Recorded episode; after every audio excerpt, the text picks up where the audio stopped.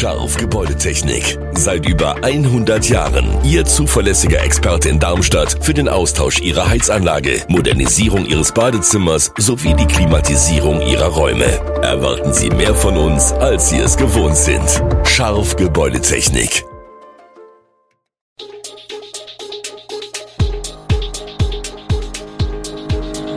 Gude, unser morgendliches News Update.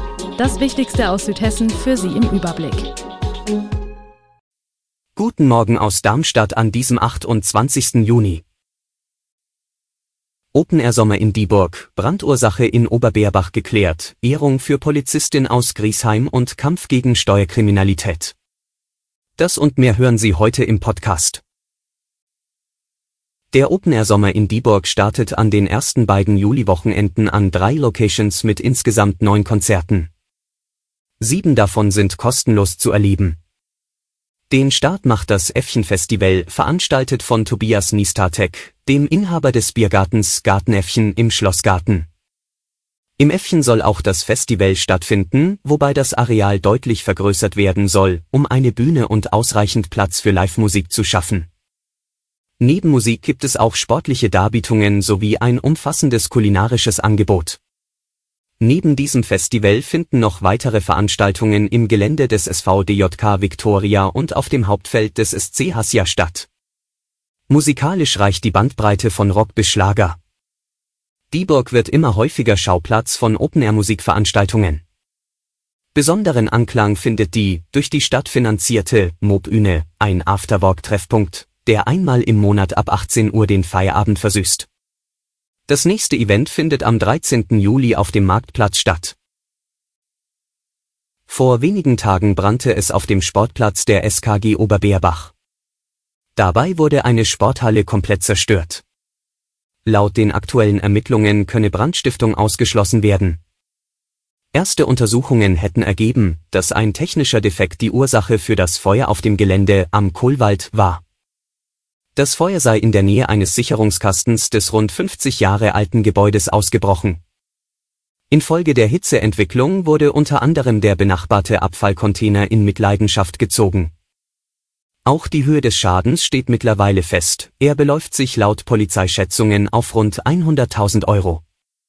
Zeugenhinweise, die sich auf ein vom Brandort wegfahrendes verdächtiges Auto bezogen, konnten durch die Ermittlungen erklärt werden. Es habe sich um einen Fahrer gehandelt, der die für das Gebäude verantwortliche Person abholte. Durch den Brand am Sonntag hat der Sportverein SKG Oberbeerbach seine Trainingshalle verloren. Polizistin aus Griesheim geehrt.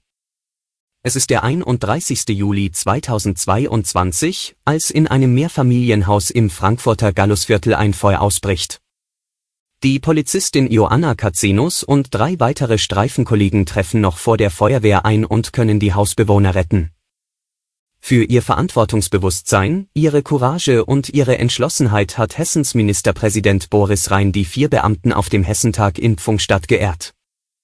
Die 27 Jahre alte Polizistin, die vorher in Wiesbaden lebte, wohnt seit zweieinhalb Jahren in Griesheim. Sie arbeitet seit viereinhalb Jahren im Gallusviertel und Bahnhofsgebiet in Frankfurt, das als eines der schwierigsten Reviere in Hessen gilt. Dass sie sich einmal nach Griesheim oder Darmstadt versetzen lassen will, kann sie sich zurzeit nicht vorstellen. Vielleicht, wenn sie mal Kinder habe. Amok und Bombendrohungen sorgten vergangenen Freitag für Unruhe in Darmstadt. Wie sich nun herausstellt, gab es die Ankündigung einer Gewalttat wohl nicht nur für die Wilhelm-Leuschner Schule in Bessungen.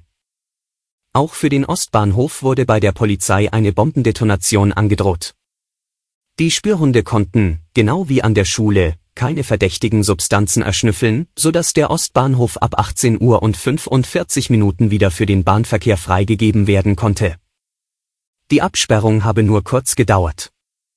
Die Zusammenhänge zwischen den beiden Fällen werden derzeit untersucht. Eine vorläufige Festnahme im Zusammenhang mit der Schuldrohung erwies sich als unbegründet.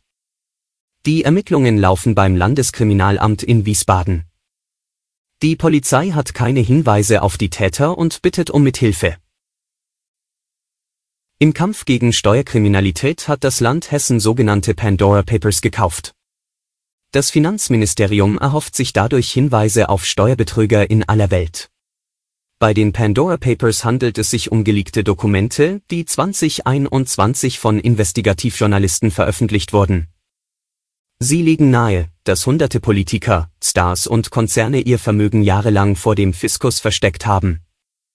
Darunter sind der tschechische Premier Andrej Babis, der ukrainische Präsident Volodymyr Zelensky, der britische Ex-Premier Tony Blair, der jordanische König Abdullah II. und Vertraute des russischen Präsidenten Wladimir Putin. Außerdem werden Prominente wie der Musiker Elton John, das deutsche Model Claudia Schiffer, Fußballtrainer Pep Guardiola sowie Firmen wie Apple und Nike in den Unterlagen genannt. Die erworbenen Daten erstrecken sich laut dem Ministerium auf mindestens 10,4 Millionen Dokumente. Der Kaufpreis wird mit einer sechsstelligen Summe angegeben. Alle Infos zu diesen Themen und noch viel mehr finden Sie stets aktuell auf www echo-online.de Gute Südhessen ist eine Produktion der VAM von Allgemeiner Zeitung, Wiesbadener Kurier, Echo Online und Mittelhessen.de. Redaktion und Produktion die NewsmanagerInnen der VAM. Ihr erreicht uns per Mail an audio.vam.de.